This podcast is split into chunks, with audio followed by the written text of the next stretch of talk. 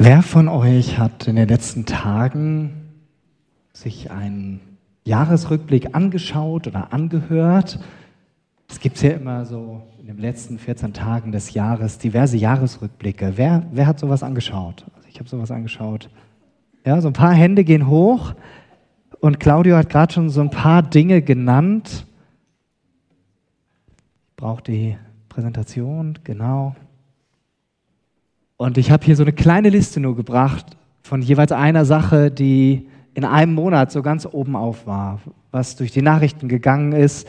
Will ich gar nicht alles vorlesen, aber es gab so schreckliche Ereignisse wie dieses riesige Erdbeben in der Türkei und in Syrien, wo in der Türkei allein 45.000 Menschen oder noch mehr umgekommen sind. Insgesamt ja 50.000 Tote, sogar 57.000 waren das.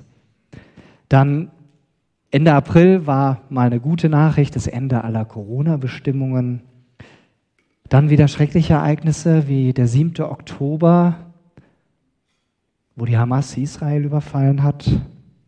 Und dann im November entsteht eine Haushaltskrise dadurch, dass das Bundesverfassungsgericht durch sein Ur Urteil die Haushaltspläne der Ampel über den Haufen wirft.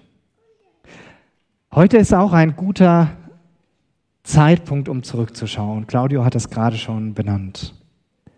Wie war mein Jahr? Was habe ich erlebt? Worüber habe ich mich gefreut? Worüber bin ich traurig? Worauf bin ich stolz? Wo habe ich versagt? Vielleicht stellst du dir Fragen wie diese jedes Jahr aufs Neue und machst deinen persönlichen Jahresrückblick. Ich mache das seit schon einigen Jahren, dass ich mir immer ein bisschen Zeit nehme, um zu reflektieren. Und dieses Jahr gibt es noch eine Motivation mehr, das zu tun und auch als Ermutigung für dich, weil wir diese großartige Jahreslosung haben, hatten, ein Bibelvers, der uns durch dieses Jahr hindurch begleitet hat. Und ich vermute, die meisten von euch können ihn auf Anhieb benennen. Ich habe ihn hier gleich nochmal mitgebracht, aber wie heißt die Jahreslosung nochmal? Wer weiß es? Du bist ein Gott, der mich sieht. So eine großartige Aussage. Du bist ein Gott, der mich sieht. Und in dieser Aussage steckt so ein tiefes Bedürfnis drin, das jeder Mensch hat. Kein Mensch kann sagen, nee, ich, ich brauche das nicht. Kein Mensch kann von sich sagen, nee, ich brauche das nicht, dass andere mich sehen. Jeder Mensch braucht es, gesehen zu werden. Meine Kinder äußern das sehr oft. Papa, schau mal hier, was ich gemalt habe. Schau mal, was ich kann. Schau mal, was ich gebastelt habe. Und so weiter. Die fordern es regelrecht ein. Schau hin, schau es dir an, nimm mich wahr. Und wenn sich ein Kind verletzt hat, dann will es erst recht gesehen werden in der Weise, dass es getröstet wird, dass es auf den Schoß genommen wird, dass es in den Arm genommen wird, dass es gestreichelt wird. Gesehen zu werden heißt, ich werde wahrgenommen. Ich werde als Mensch gesehen mit meinen Bedürfnissen, mit meinen Gefühlen, mit meinen Stärken und mit meinen Schwächen. Gesehen zu werden heißt auch, ich werde nicht zuerst über meine Leistung definiert, sondern einfach als Mensch, als Person gesehen, als die Person, die ich bin. Und wer sich in dieser Weise gesehen weiß, der kennt seine Würde, der weiß um seine Identität. Der hat Mut, sein Leben in die Hand zu nehmen, der will gerne diese Welt mitgestalten.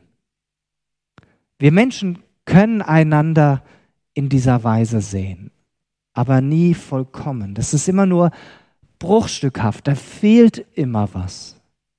Es ist nie so, dass wir sagen könnten, hier dieser Mensch, der sieht mich vollkommen. Das wird immer bruchstückhaft bleiben. Denn jeder von uns braucht ja selber diesen Zuspruch und kann nicht nur andauernd andere sehen.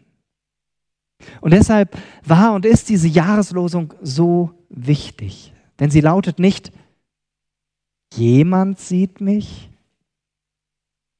oder irgendeiner sieht mich, dann wäre ja offen, wer mich sieht. Sondern hier wird ausdrücklich ein Gegenüber genannt. Ein Gegenüber, das dich und mich sieht. Du bist ein Gott, der mich sieht. Dass Gott uns Menschen sieht und wie er uns sieht, das finden wir an unzähligen Stellen in der Bibel. Und auf den Punkt gebracht ist es in dieser Jahreslosung durch eine ganz unscheinbare Frau. Hagar hieß sie und sie erlebte, dass Gott sie mitten in ihrer Not sah. Und dieser Augenblick, dieser Anblick Gottes veränderte ihre persönliche Sicht. Sie bekam eine neue Hoffnung geschenkt. Ich möchte heute nicht weiter auf diese Geschichte eingehen. Du kannst sie selber gerne nochmal nachlesen. In Genesis 3, 16 ist das ausführlich beschrieben.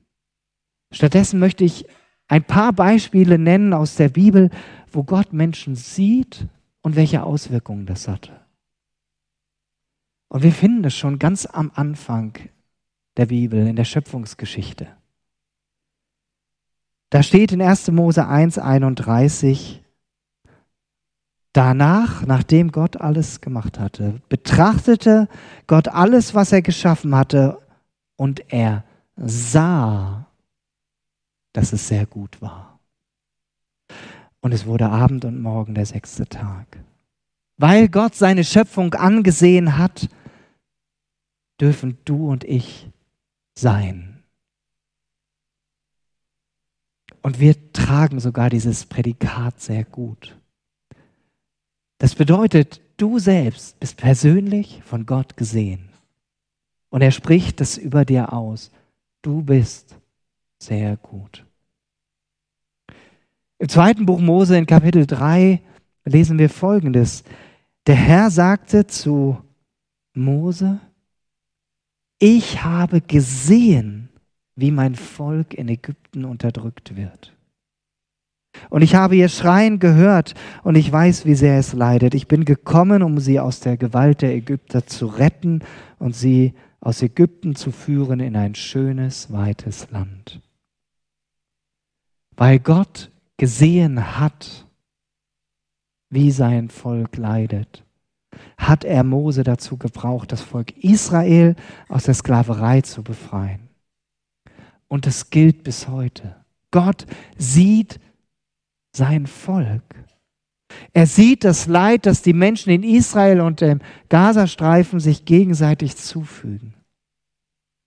Auch wenn Gottes Handeln zurzeit für uns verborgen ist, dürfen wir sicher wissen, Gott sieht sein Volk.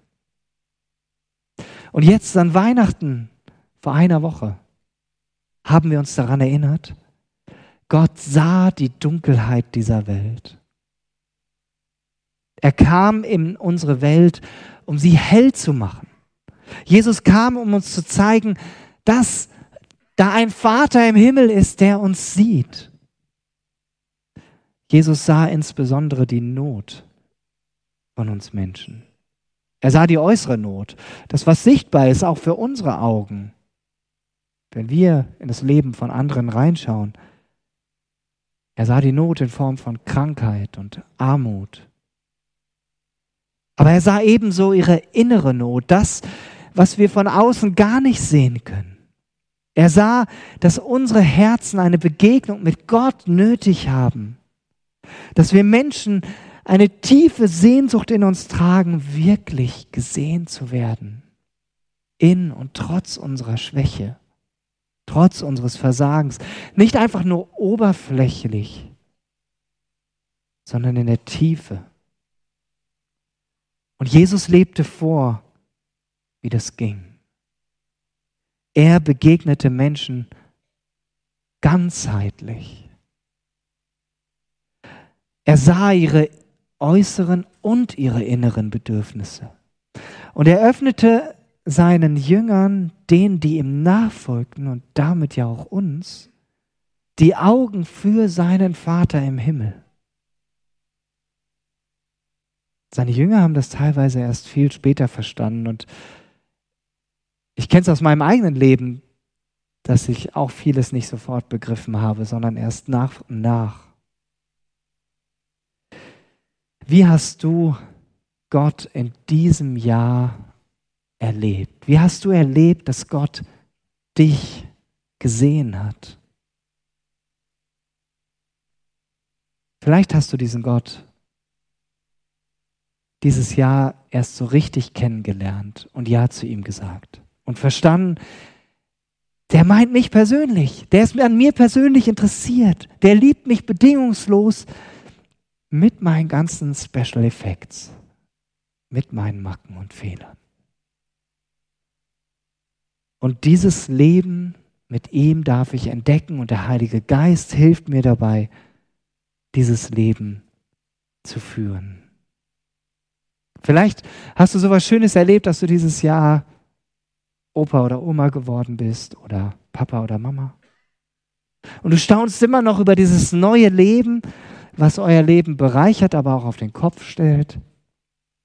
Und du bist Gott dankbar, weil er dieses Leben schenkt. Vielleicht hast du aber auch einen lieben Menschen verloren. Und du hast in und trotz aller Trauer gespürt, Jesus ist da. Er hält dich fest. Denn Jesus hat versprochen, kurz bevor er zurückgegangen ist zu seinem Vater im Himmel, ich bin bei euch alle Tage bis ans Ende dieser Welt.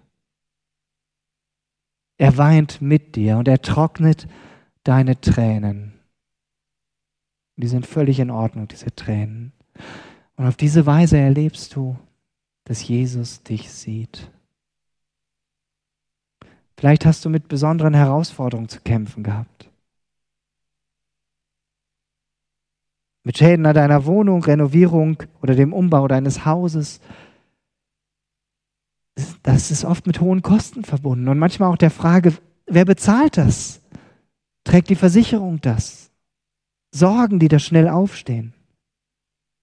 Und du hast vielleicht gerade in dieser Situation erlebt, dass du nicht alleine dastandst, sondern dass Gott da war. Dass du erleben durftest, wie Gott deine persönliche Situation sieht und er einen Ausweg gezeigt hat. Vielleicht hast du auch einen neuen Lebensabschnitt begonnen. Warst mit dem Abi fertig, hast dein Studium, eine Ausbildung gestartet und eigentlich wusstest du gar nicht so richtig, was dich jetzt erwartet in dieser neuen Umgebung. Wie es danach weitergeht, wie das alles wird. Und mitten in dieser Veränderung hast du erlebt, dass Gott dich gesehen hat und dass er dir in deinen neuen Herausforderungen zur Seite gestanden hat. Vielleicht hattest du auch mit Krankheit zu kämpfen dieses Jahr. Und es hat dich schwer runtergezogen und immer wieder herausgefordert, überhaupt diesen Blick auf Jesus zu richten. Und trotzdem durftest du erleben, er lässt dich nicht alleine und er trägt dich durch. Dieses Jahr geht heute zu Ende.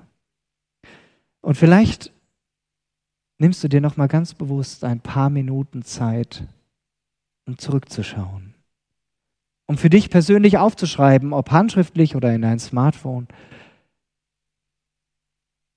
Wo habe ich erlebt, dass Gott mich gesehen hat?